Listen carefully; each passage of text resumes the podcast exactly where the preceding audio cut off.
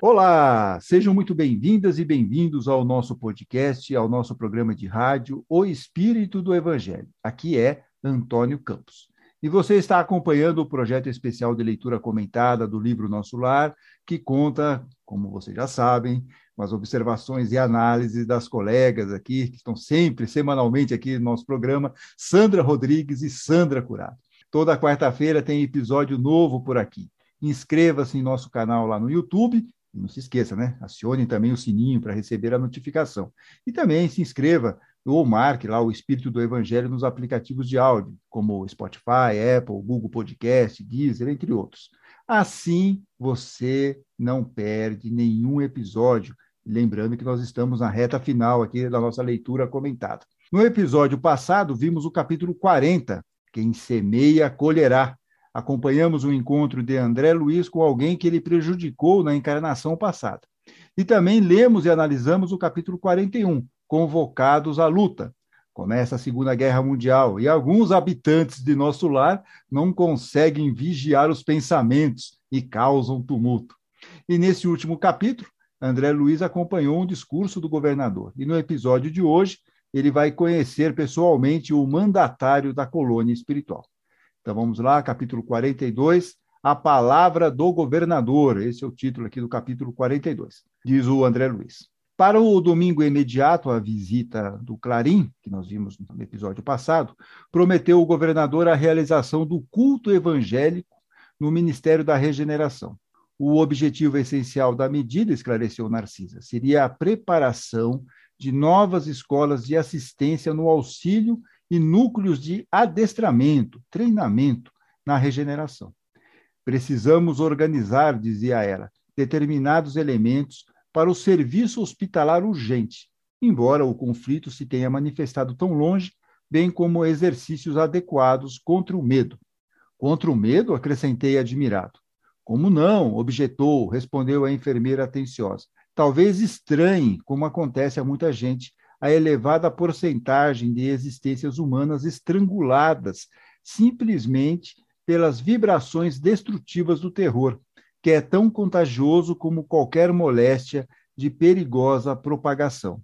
Classificamos o medo como dos piores inimigos da criatura, por alojar-se na cidadela da alma, atacando as forças mais profundas. Observando minha estranheza, continuou: Não tenha dúvida, a governadoria, nas atuais emergências, coloca o treinamento contra o medo muito acima das próprias lições de enfermagem. A calma é garantia do êxito. Vamos repetir aqui? A calma é garantia do êxito. Mais tarde, compreenderá tais imperativos de serviço. E vamos começar. Vamos com a Sandra Rodrigues para o primeiro comentário. Então, Antônio, o medo parece que virou o sentimento número um das pessoas nesses nossos tempos. Já tínhamos medo de muitas coisas, de assaltos, da violência, de perder o emprego. E com a pandemia do coronavírus, deixar claro que estamos em novembro de 2021, com a maioria das pessoas já vacinadas, graças a Deus. Mas parece que o medo contagiou quase todo mundo e para muita gente foi aquele medo que paralisa, aquele medo que fez muitas pessoas deixarem de ser fraternas e mostrarem o seu lado egoísta. No começo da pandemia, por exemplo, muita gente correndo para os supermercados, comprando aquele monte de papel higiênico. Até hoje eu não entendo bem esse negócio do papel higiênico, mas deixa para lá, não vem ao caso agora. Mas foi exatamente o que a Narcisa disse. O medo é contagioso e se aloja na alma, atacando as forças mais profundas. Infelizmente, o que vemos muito são pessoas com distúrbios de ansiedade, síndrome do pânico e depressão. Agora, tem um outro lado do medo que é bom a gente falar também, que ele tem uma função importante, que é a de nos tornar prudentes, de nos impedir de correr muitos riscos. Mas, como tudo na vida, tem que ter equilíbrio. Não podemos deixar o medo nos imobilizar e nos impedir de viver. Como a Narcisa disse, e o Antônio também repetiu, a calma é a garantia do êxito. Então, muita calma nessa hora. Eu procurei no dicionário de antônimos online o que seria o contrário do medo. E vejam que interessante o que eu achei: confiança, segurança, garantia, força, firmeza. E onde é que nós encontramos tudo isso? No Evangelho de Jesus, o médico dos médicos. Ele disse: Não temas, crê somente, e acordou a filha de Jairo. Curou a mulher hemorrágica e disse: Filha, a tua fé te salvou. Na tempestade acalmada, repreendeu o vento e a violência das águas. Tudo se acalmou e ficou tranquilo. E daí ele perguntou aos discípulos: Onde está a sua fé?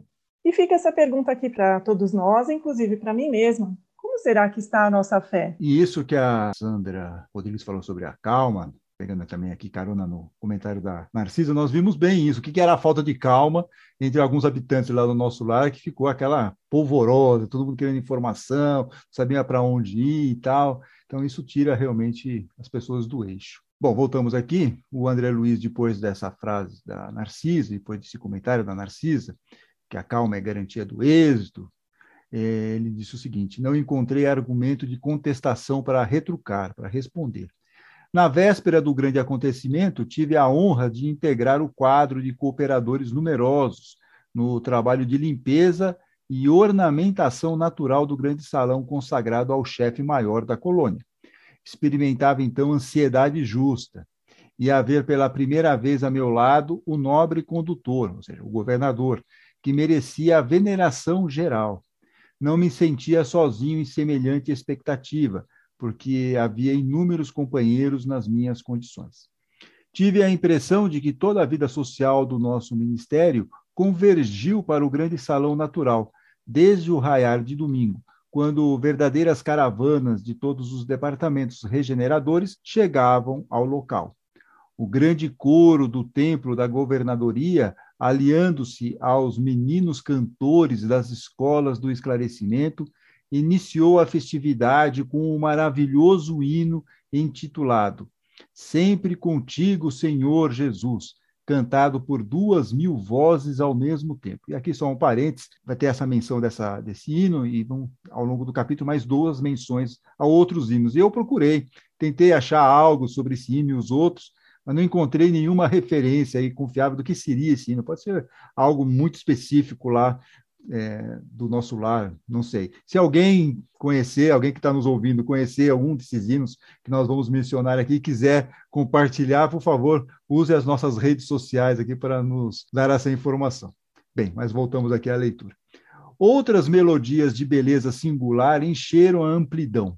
O murmúrio doce do vento, canalizado em vagas, ou seja, em ondas de perfume, parecia responder às harmonias suaves havia a permissão geral de ingresso ao enorme recinto verde para todos os servidores da regeneração, porque, conforme o programa estabelecido, o culto evangélico era dedicado especialmente a eles, comparecendo os demais ministérios por numerosas delegações. Pela primeira vez, tive à frente dos olhos alguns cooperadores dos ministérios da elevação e União Divina, que me pareceram vestidos em brilhantes claridades a festividade excedia tudo que eu pudesse sonhar em beleza e deslumbramento.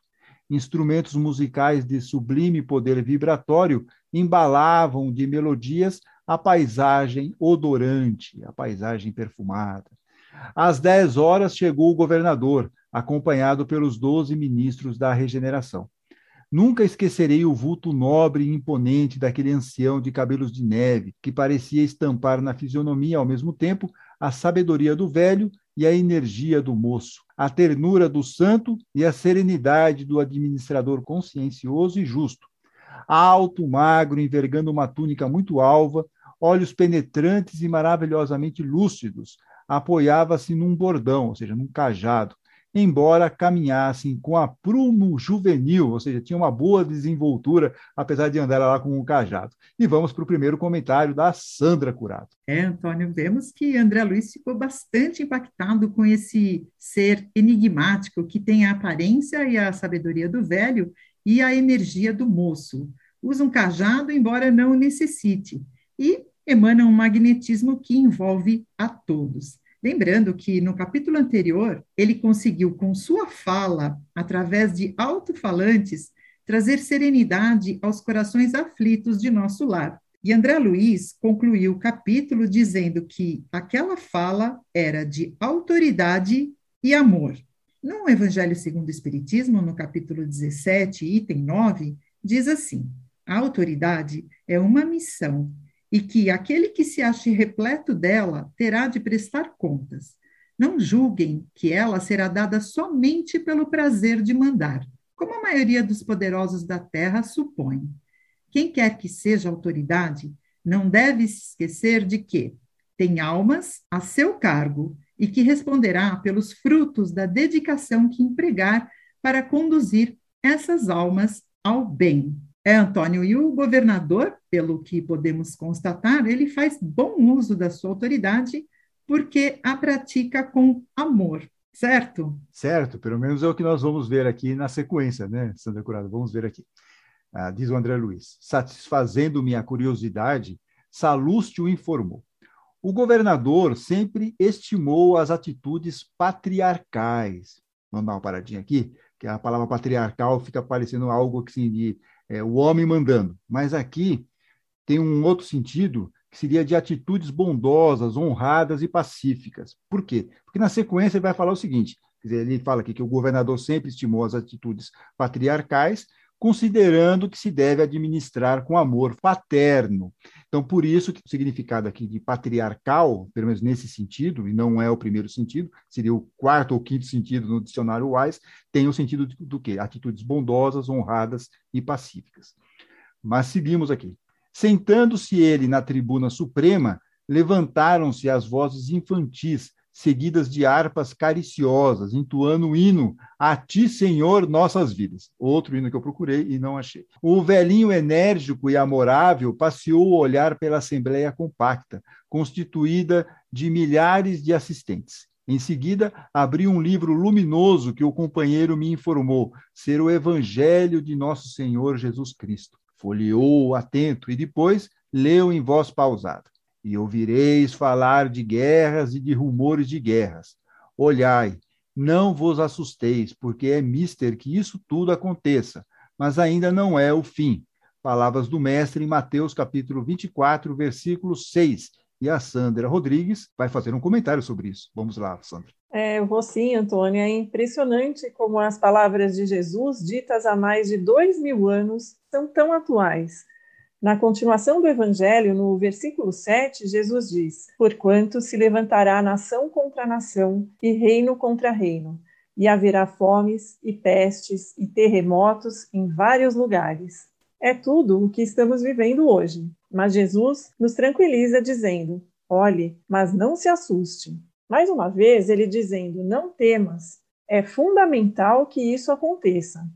E nós ficamos intrigados por que Jesus diz que é preciso que isso tudo aconteça. E Allan Kardec e os Espíritos de Luz nos dão algumas respostas sobre isso. No Livro dos Espíritos, terceira parte, no capítulo 6, Lei da Destruição, na questão 728, Kardec pergunta: A destruição é uma lei da natureza? E a resposta: É preciso que tudo se destrua para renascer e se regenerar. O que o homem chama de destruição não passa de uma transformação que tem por finalidade a renovação e melhoramento dos seres vivos. Jesus disse: não é o fim. E no Evangelho segundo o Espiritismo, capítulo 8, item 14, Kardec diz: é necessário que o escândalo venha, para que os homens, estando em expiação na terra, se punam a si mesmos pelo contato de seus vícios, suas imperfeições morais, no caso aqui o ódio, a ganância, dos quais são as primeiras vítimas e cujos inconvenientes acabam por compreender. Quando estiverem cansados de sofrer devido ao mal, procurarão remédio no bem. É assim que Deus faz sair o bem do mal. E é importante dizer aqui que, mesmo o mal sendo necessário, Kardec diz no item 16: Mas ai daquele que praticar o mal. Infelizmente, há mais de dois mil anos, nós ainda só conseguimos aprender pela dor e não pelo amor. Sim, é isso mesmo. Vamos aos tropeços. Né? Bom, André Luiz segue descrevendo aqui a exposição evangélica do governador. volume de voz consideravelmente aumentado pelas vibrações elétricas, o chefe da cidade orou comovidamente, invocando as bênçãos do Cristo, saudando em seguida os representantes da união divina, da elevação, do esclarecimento, da comunicação e do auxílio, dirigindo-se com especial atenção a todos os colaboradores dos trabalhos de nosso ministério. Impossível descrever a entonação doce e enérgica, amorosa e convincente daquela voz inesquecível, bem como traduzir no papel humano as considerações divinas do comentário evangélico vazado, manifestado em profundo sentimento de veneração pelas coisas sagradas. Finalizando em meio de respeitoso silêncio, dirigiu-se o governador de maneira particular aos servidores da regeneração, exclamando, mais ou menos nestes termos: É para vós, irmãos meus, cujos labores se aproximam das atividades terrestres com mais propriedade, que dirijo o meu apelo pessoal, muito esperando da vossa nobre dedicação. Elevemos ao máximo nosso padrão de coragem e de espírito de serviço. Quando as forças da sombra agravam as dificuldades das esferas inferiores, é imprescindível acender novas luzes que dissipem, ou seja, desfaçam na terra as trevas densas. Consagrei o culto de hoje a todos os servidores deste ministério, votando-lhes de modo particular a confiança do meu coração. Sandra Rodrigues. Então, eu vou repetir essa frase super importante que o governador disse. É imprescindível acender novas luzes que dissipem na terra as trevas densas. E para falar sobre isso, eu vou começar citando uma famosa frase dita por Martin Luther King. O que me preocupa não é o grito dos maus, é o silêncio dos bons. Então, para dissipar as forças do mal, é imprescindível que façamos o bem. Como disse Kardec na Revista Espírita de janeiro de 1858, no artigo A Doutrina Espírita, não basta não fazer o mal, é preciso também fazer o bem. Se apenas sois um homem de bem, não tereis cumprido senão a metade do vosso dever. Sois um átomo imperceptível desta grande máquina que se chama mundo, onde nada deve ser inútil. E na questão 932, sobre os maus terem mais influência do que os bons, dizem os espíritos de luz: os maus são intrigantes e audaciosos. Os bons são tímidos. Quando estes o quiserem, preponderarão. Se quisermos ser verdadeiros espíritas e cristãos, temos que ser ativos no bem e no amor, como está na carta de Tiago, capítulo 2, versículo 17. A fé sem obras é completamente morta. Bem, depois do comentário aí da Sandra Rodrigues, Voltemos aqui à exposição do governador, que não sabemos o nome dele. Não me dirijo, pois, neste momento, aos nossos irmãos cujas mentes já funcionam em zonas mais altas da vida, mas a vós outros, que trazem nas sandálias da recordação os sinais da poeira do mundo, para exalçar, elevar a tarefa gigantesca. Nosso lar precisa de 30 mil servidores adestrados, treinados, capacitados, no serviço defensivo, 30 mil trabalhadores que não meçam necessidade de repouso, nem inconveniências pessoais, enquanto perdurar nossa batalha com as forças desencadeadas do crime e da ignorância. Haverá serviço para todos nas regiões de limite vibratório entre nós e os planos inferiores, porque não podemos esperar o adversário em nossa morada espiritual. Nas organizações coletivas, é forçoso considerar a medicina preventiva como medida primordial na preservação da paz interna. E vamos dar uma paradinha na leitura do discurso do governador para ouvir o comentário da Sandra Curado. É, Antônio, o governador aqui se dirige àqueles que trazem nas sandálias da recordação os sinais da poeira do mundo. Mais uma vez, ressaltando que esses espíritos que estão sendo recrutados para essa missão ainda são muito ligados ao condicionamento mental das lembranças terrenas e terão que se esforçar para elevar o padrão vibratório para essa tarefa. Quando se vibra no medo, como a Sandra Rodrigues falou no primeiro comentário, se pensa exclusivamente em si, na conveniência pessoal, e não é esse o objetivo, e sim no bem-estar de todos. E esse é o grande desafio. O mundo íntimo de cada ser é o resultado de seu equilíbrio ou desequilíbrio mental. E numa coletividade, prevalece o resultado de toda essa atmosfera fluídica. Então, imagina 30 mil mentes juntas. Pode dar muito certo ou não. Portanto, o sucesso dessa missão só será possível com o comprometimento pessoal de cada espírito, vibrando harmonia, paz e serenidade para fortalecer e proteger toda a colônia nosso lar. Como está na questão 642 do Livro dos Espíritos, é preciso fazer o bem no limite de suas forças, porque cada um responderá por todo o mal que resulte do bem que não haja feito. Ou seja, cada um precisa fazer sua parte, Antônio. Muito bem, depois do comentário aqui da Sandra Curado, voltemos ao discurso do governador. Somos em nosso lar mais de um milhão de criaturas devotadas aos desígnios superiores e ao melhoramento moral de nós mesmos. Seria caridade permitir a invasão de vários milhões de espíritos desordeiros? Não podemos, portanto, hesitar no que se refere à defesa do bem. Sei que muitos de vós recordais nesse instante o grande crucificado. Sim, Jesus entregou-se à turba de amotinados e criminosos por amor à redenção de todos nós, mas não entregou o mundo à desordem e ao aniquilamento. Todos devemos estar prontos para o sacrifício individual, mas não podemos entregar nossa morada aos malfeitores. Lógico que a nossa tarefa essencial é de confraternização e paz, de amor e alívio aos que sofrem. Claro que interpretaremos todo o mal como desperdício de energia e todo crime como enfermidade da alma. Entretanto, nosso lar é um patrimônio divino que precisamos defender com todas as energias do coração. Quem não sabe preservar não é digno de usufruir, ou seja, nada de aceitar passivamente a ação do mal. E a indignação ela é fundamental para nos manter alerta contra situações que podem prejudicar ou prejudicam outras pessoas. Segue aqui o governador.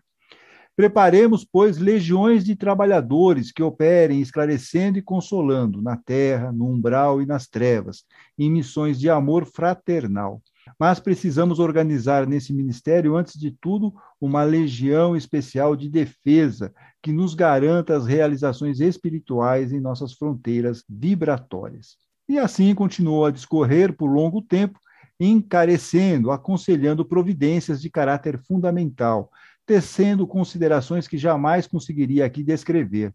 Ultimando, finalizando os comentários, repetiu a leitura do versículo de Mateus invocando de novo as bênçãos de Jesus e as energias dos ouvintes, para que nenhum de nós recebesse dádivas em vão.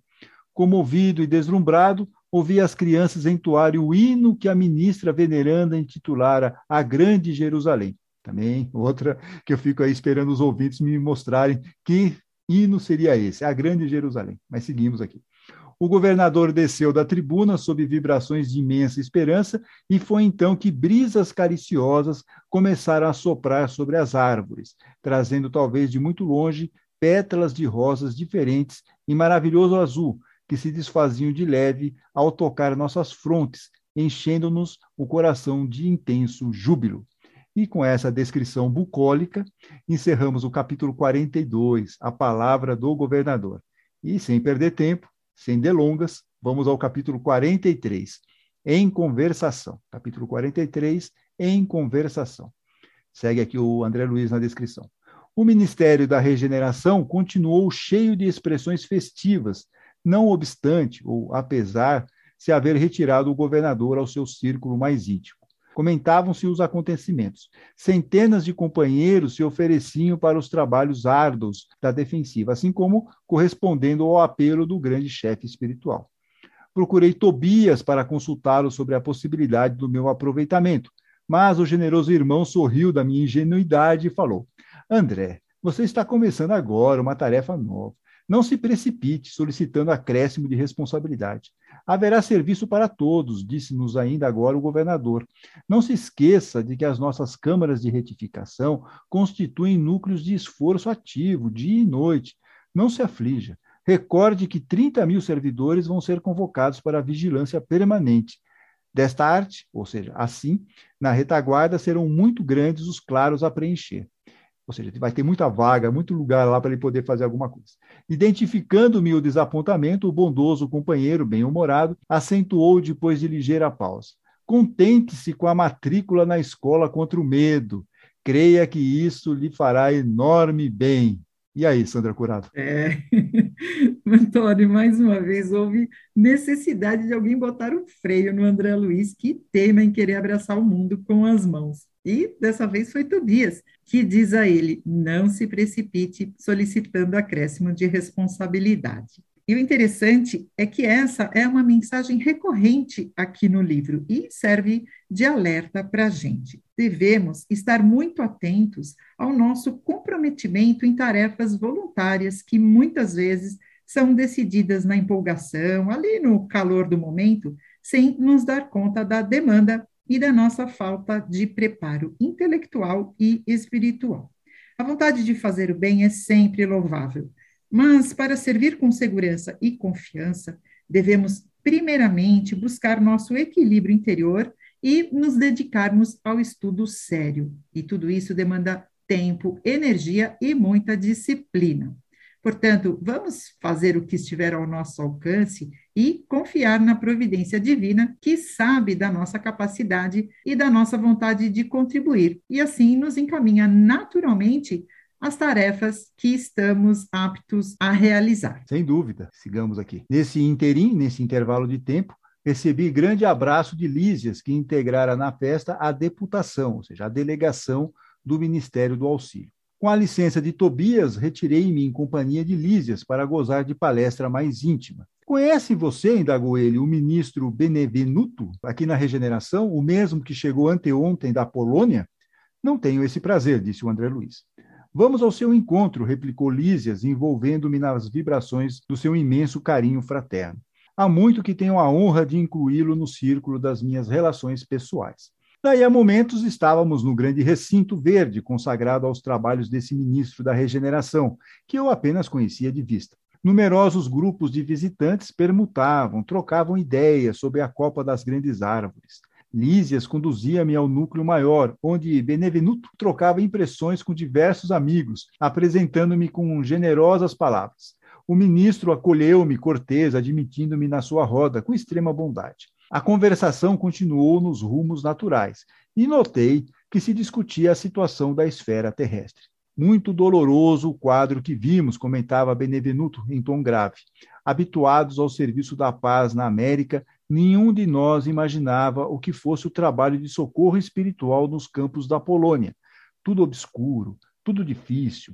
Não se podem ali esperar claridades de fé nos agressores, tampouco na maioria das vítimas que se entregam totalmente a pavorosas impressões. Os encarnados não nos ajudam, apenas consomem nossas forças. Desde o começo do meu ministério, nunca vi tamanhos sofrimentos coletivos. Sandra Rodrigues. Bem, primeiro vamos relembrar aqui as nossas aulas de história na escola. A Segunda Guerra Mundial começou por causa do ressentimento de Hitler pela perda de territórios da Alemanha na década de 1910. Hitler assumiu o poder em 1933 e a guerra teve início quando a Alemanha nazista invadiu a Polônia em 1 de setembro de 1939. E o ministro Benevenuto fala da dificuldade que os espíritos do bem tiveram em ajudar naquela situação. No Livro dos Espíritos, Allan Kardec, no seu comentário após a questão 521, diz que em toda parte onde as leis consagram injustiças contrárias à humanidade, os bons espíritos estão em minoria e a massa dos maus se reúne e mantém a nação sob o domínio de suas ideias e paralisa as boas influências parciais que ficam perdidas na multidão. E na questão 532, Kardec pergunta: Os espíritos têm o poder de afastar o mal de certas pessoas e de atrair a prosperidade? E a resposta: os espíritos não podem afastar o mal completamente, porque existem males que estão nos planos de Deus. Eles apenas ajudam aqueles que sabem ajudar-se a si mesmos. É esse o significado das palavras de Jesus: busquem e vocês encontrarão. Batam a porta e ela se abrirá. Como nós sabemos, os espíritos benfeitores estão sempre dispostos a ajudar, mas nem sempre eles conseguem. Às vezes, o estado de perturbação é tão grande que as pessoas não conseguem nem assimilar a ajuda. E mais uma vez, aqui eles mostram como contam com a nossa ajuda, a nossa boa vontade e nossas vibrações elevadas, não só para nos ajudar, mas para ajudar os outros também. É, e só fazendo um pitaquinho histórico aqui, como a Polônia tinha um acordo com a França e com a Inglaterra para proteção, quando a Alemanha nazista, quando Hitler invade a Polônia, ele provoca então é, que a Inglaterra e a França saiam em socorro da Polônia. Aí começa efetivamente a Segunda Guerra Mundial. Mas, questões históricas à parte, voltamos aqui para a conversa do ministro com aquelas, aquele grupinho de pessoas em que André Luiz estava participando. E a comissão demorou-se muito por lá? perguntou um dos companheiros com interesse. Todo o tempo disponível, ajuntou o ministro, ou seja, acrescentou aqui o ministro. O chefe da expedição, nosso colega do auxílio, julgou conveniente permanecermos exclusivamente atidos, dedicados à tarefa, para enriquecermos observações e melhor aproveitar a experiência. Com efeito, as condições não poderiam ser melhores. Acredito que nossa posição está muito distante da extraordinária capacidade de resistência dos abnegados servidores espirituais que ali se encontram de serviço. Todas as tarefas de assistência imediata funcionam perfeitamente, a despeito do ar asfixiante, saturado de vibrações destruidoras. O campo de batalha, invisível aos nossos irmãos terrestres, é verdadeiro inferno de indescritíveis proporções. Nunca, como na guerra, evidencia o espírito humano a condição de alma decaída, apresentando características essencialmente diabólicas. Vi homens inteligentes e instruídos localizarem com minuciosa atenção determinados setores de atividade pacífica para o a que chamam impactos diretos e aqui só um comentário, ele está falando sobre o uso de bombas em locais que não estão ligados à guerra, não seriam instalações militares. Vamos dar uma paradinha na explicação do ministro Benevenuto para o comentário da Sandra Rodrigues. Sim, aqui eu queria destacar duas coisas. A primeira é que o ministro fala que na guerra o espírito humano evidencia a condição de alma decaída. E eu achei interessante a palavra que ele usa, evidencia. E eu fui procurar no dicionário e é justamente o que eu pensei. Evidencia é comprova, confirma. Então, é na hora dos conflitos que as nossas imperfeições vêm à tona. Em algumas situações da vida, nós apenas expomos o que ainda carregamos dentro de nós. E é aí que vem o nosso desafio. É nessa hora que devemos nos esforçar para a nossa transformação moral. E a outra coisa é que ele disse que viu homens inteligentes bombardearem atividades pacíficas. E a gente sabe que a evolução espiritual depende do progresso moral e do progresso intelectual.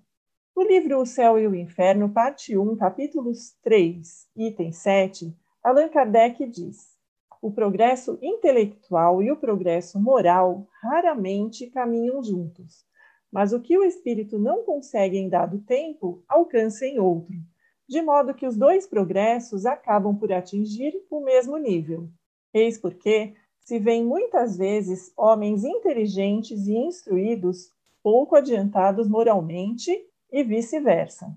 No Livro dos Espíritos, na resposta da questão 780A, Kardec diz que o progresso intelectual conduz o progresso moral, pela compreensão do que é o bem e do que é o mal. E que então o homem pode escolher, com a inteligência e o livre-arbítrio, aumenta a responsabilidade do homem por seus atos, e que a moral e a inteligência são duas forças que só se equilibram com o tempo. É, e até hoje, isso não estamos falando só da Segunda Guerra Mundial, mas até hoje nós temos esses mesmos problemas. Né? De ver alvos, de repente, civis sendo atingidos, isso não poupa ninguém e mostra muito essa questão de cadê a evolução moral das pessoas? É, a evolução material, né? puxa, está cada vez mais avançada, mas e a evolução moral? Estamos muito para trás. Mas voltemos aqui ao ministro Benevenuto, que agora dá exemplos de bombardeio sem ligação com alvos militares. Então, ele prossegue aqui na descrição. Bombas de alto poder explosivo destroem edifícios pacientemente edificados. Aos fluidos venenosos da metralha acasam-se as emanações pestilentas do ódio e tornam quase impossível qualquer auxílio.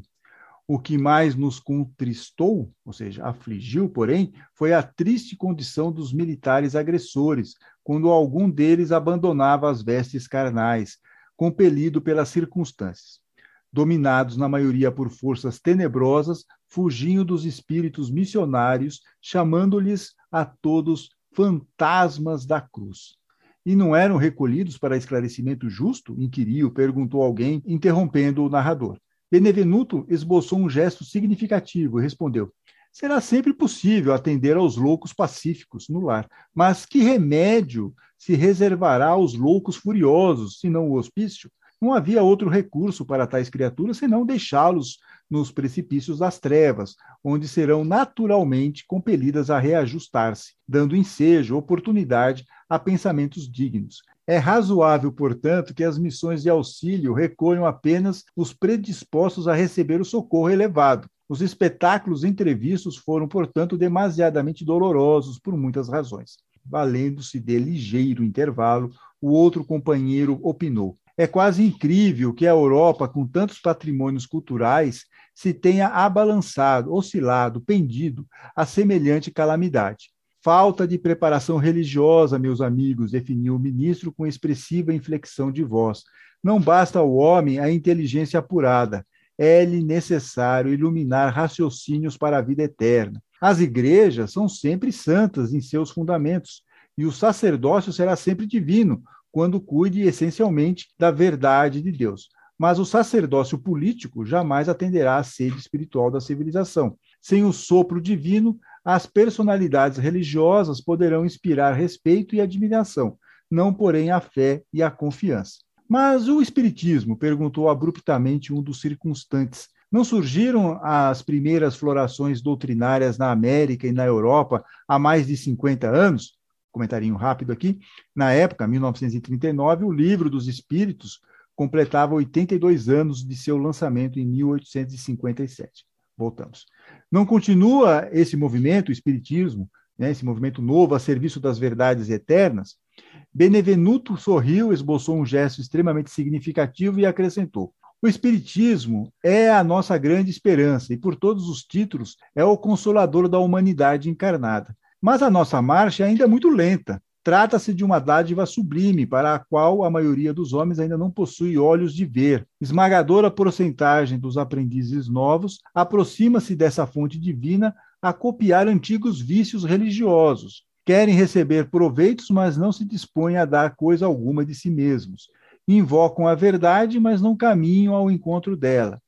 Enquanto muitos estudiosos reduzem os médiuns a cobaias humanas numerosos crentes procedem à maneira de certos enfermos que, embora curados, creem mais na doença que na saúde e nunca utilizam os próprios pés. Enfim, procuram-se por lá os espíritos materializados para o fenomenismo passageiro, ao passo que nós outros vivemos à procura de homens espiritualizados para o trabalho sério. Que frase, hein, Sandra Curado? Vou até repetir, se você me permite, ao passo que nós outros vivemos à procura de homens espiritualizados para o trabalho sério. Vamos lá, Sandra. É, Antônio, é uma frase relevante e eu vou falar um pouquinho mais dela no final. Mas antes, o ministro Benevenuto diz que, apesar do Espiritismo ter descortinado tantas respostas dos questionamentos mais profundos da humanidade, Existe uma parcela dos que se dizem espíritas que se sentem atraídos pela doutrina, mas não se mobilizam a praticar os princípios morais. Essas pessoas recebem os benefícios das explanações evangélicas, recebem assistência amorosa dos passes, mas não se dedicam a realizar a famosa reforma íntima e muito menos se doam pelo bem comum. Muitos veem a doutrina como algo místico e se interessam apenas pelas manifestações espíritas, sem buscar o estudo que fundamenta suas bases. Mas a espiritualidade resume bem isso na questão 800 do Livro dos Espíritos, que diz assim: seria conhecer bem pouco os homens, imaginar que uma causa qualquer possa transformá-los como que por encanto. As ideias se modificam passo a passo e é preciso muitas gerações para que se apaguem os vestígios dos velhos hábitos. Para cada geração, uma parte do véu se dissolve, e o espiritismo, ele vem com essa proposta de rasgá-lo de uma vez. E quem tiver o solo fértil germinará. E é bem isso, Antônio, que eu acho que a espiritualidade quis dizer com a frase: vivemos à procura de homens espiritualizados para o trabalho sério. Ou seja, quem conseguiu descortinar o véu da ilusão e compreendeu que o propósito mesmo é o bem comum. É verdade. E pegando uma carona aqui nesse seu comentário e também naquela outro comentário que ele estava fazendo aqui, o ministro, falando sobre a questão das pessoas que consegue, né, tem, não, não, tem aquela questão religiosa, né, ele, ele, faz aqui umas considerações e recentemente saiu uma pesquisa de opinião lá na França e estou falando da França porque foi onde surgiu o espiritismo.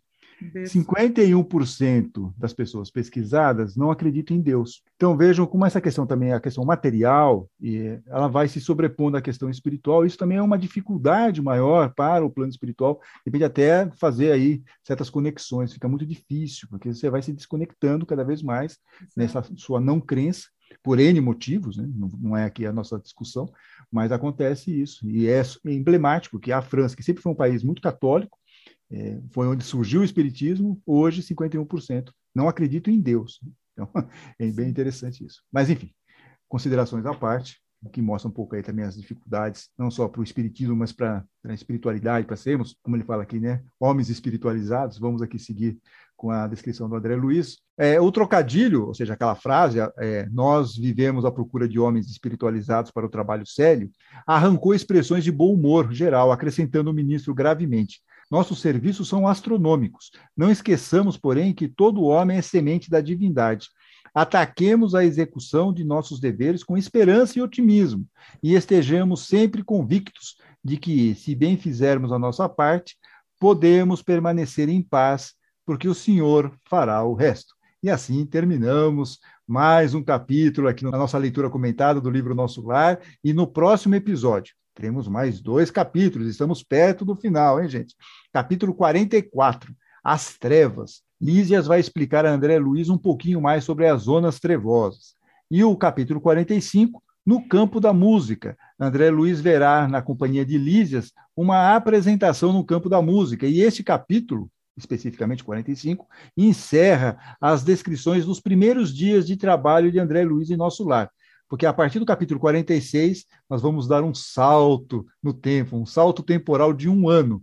Então, mas calma que a gente vai aos pouquinhos aqui. Então, semana que vem, capítulo 44 e capítulo 45. Aguardamos todos vocês na próxima quarta-feira. Fiquem bem, fiquem com Deus.